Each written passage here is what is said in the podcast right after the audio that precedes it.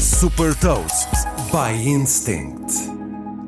Eu sou o Nuno Ribeiro da Instinct e trago-lhe as notícias das empresas que lideram a nova economia. Deixo os resultados do terceiro trimestre da Tesla e as mais recentes inovações e movimentos estratégicos da Uber e da Microsoft.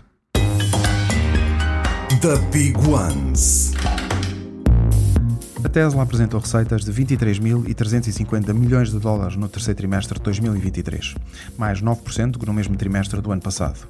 O lucro operacional foi de 1.800 milhões de dólares, uma descida de 52%, justificada pela descida no preço dos carros e por paragem temporária das fábricas durante o verão para que fossem modernizadas. Durante o terceiro trimestre, a Tesla vendeu um total de 435 mil carros em todo o mundo, uma subida de 26,5%. Nesta apresentação de resultados foi também anunciado que as entregas da picape elétrica Cybertruck vão começar no final de novembro. A Uber lançou nos Estados Unidos um serviço para a devolução de encomendas feitas online. Com um preço de 5 dólares, o serviço transporta as encomendas para os postos de entrega da UPS ou da FedEx.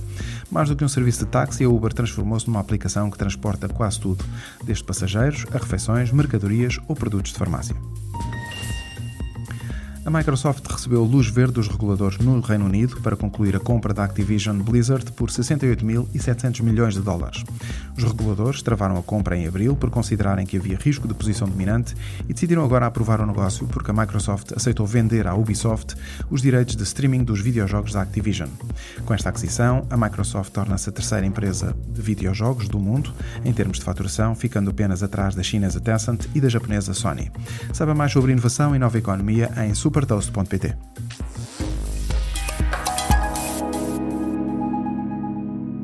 Super Toast é um projeto editorial da Instinct que distribui o futuro hoje para preparar as empresas para o amanhã.